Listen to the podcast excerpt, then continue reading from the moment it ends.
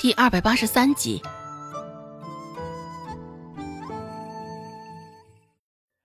周芷出神般的回应道：“现在这张大海出来了，也不知道接下来会去祸害谁呢。”小四自然不知道周芷的言外之意，不过饶是如此，听了周芷的话，小四还是相当认同的叹了口气：“哎，是啊，这么个大麻烦放出来。”这个镇上又得被他搅和的不像样了。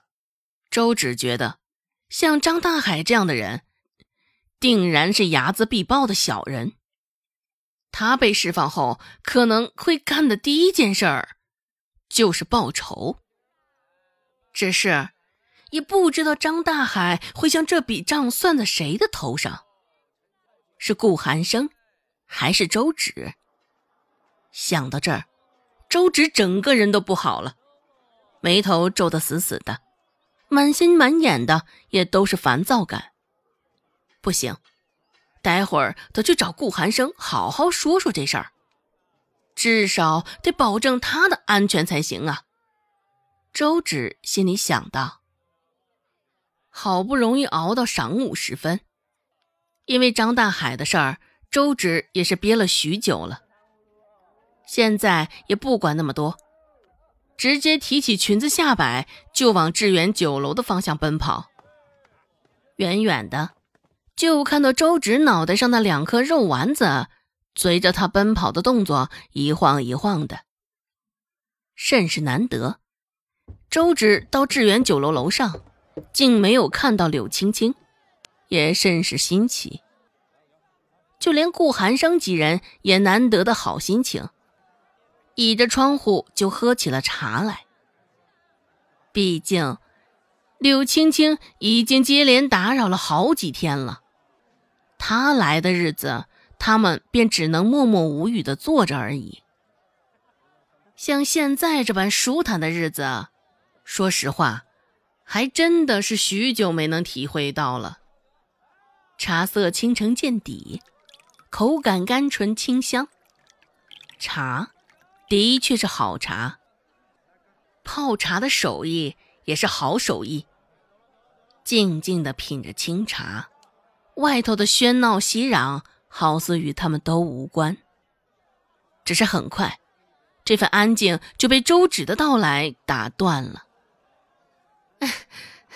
哟，几位喝茶呢？周芷开口道：“这样就算是打过招呼了。”顾寒生也没有搭理他，放下手中的茶盏，视线只是淡淡的从他身上瞥过一眼。倒是温志安，见两人这般冷淡，忍不住又出声想搅和点事儿。温志安放下手中的茶盏，开口说道：“哎呀，小嫂子又来了，小嫂子还不知道吧？”今儿个一大早，韩生就将你的事儿给办妥了。原本周芷还一心想着张大海的事儿，只是现在听温志安这么一说，周芷瞬间懵了，呆呆的看着眼前的温志安。周芷又往顾寒生的方向扫了一眼，问道：“嗯，什么事儿啊？”嫂子还真是贵人多忘事儿。怎么才过了一个晚上，就将昨天的事儿给忘得一干二净了？被温志安说的，周芷现在是更加懵了。看了一眼顾寒生，见他不为所动，还在把玩着桌上的茶盏，温志安便用手肘轻轻的推了他一把。茶盏中还装着茶水，现在被温志安这一番动作。茶盏也微微一斜，几滴茶水蹦了出来，落在了顾寒生的虎口之上。还好那茶水也不烫，温温热热的，对皮肤也没有太大的负担。温志安压低了声音，对着顾寒生说道：“还不赶紧将那事儿说出来，让小嫂子乐呵乐呵。倒是没发现你这人儿还这般内敛的，怎么的？是不是做了好事还不好意思了？顾寒生白了他一眼，将壶口上几滴迅速泛凉的茶水就这样开在了温志安的身上。就看到温志安水蓝色的衣裳上很快出现了一抹深色。这身衣裳可是今天头一天穿，温志安心疼。只是因为动手的人是顾寒生，他也只能干心疼。怒怼而不敢言，大抵就是温志安现在的样子了。不过，顾寒生倒是成功让温志安闭上了嘴，看向对面的周芷。此刻，周芷也正一脸期待的看着他。顾寒生撇撇嘴，这才抓起一旁早就准备好的钱袋子。轻轻一抛，就这样稳稳地落在周芷的面前。钱袋子甚是好看，红色的缎面上还镶着绣着黄色的花朵，颜色甚是喜庆，也甚是亮眼。似是察觉到了周芷递过来的不解，顾寒生开口解释道：“这里面有八十两银子，是你那两只钗子典当得来的。”收着吧，八十两。来到这个世界之后，周芷还是第一次瞧见这么大的数目。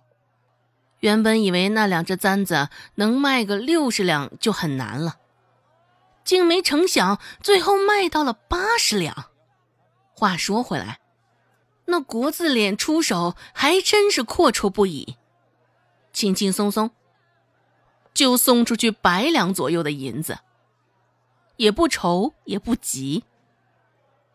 周芷捧着钱袋子，两眼都在泛光，眼角都有些发热，真是太感动了。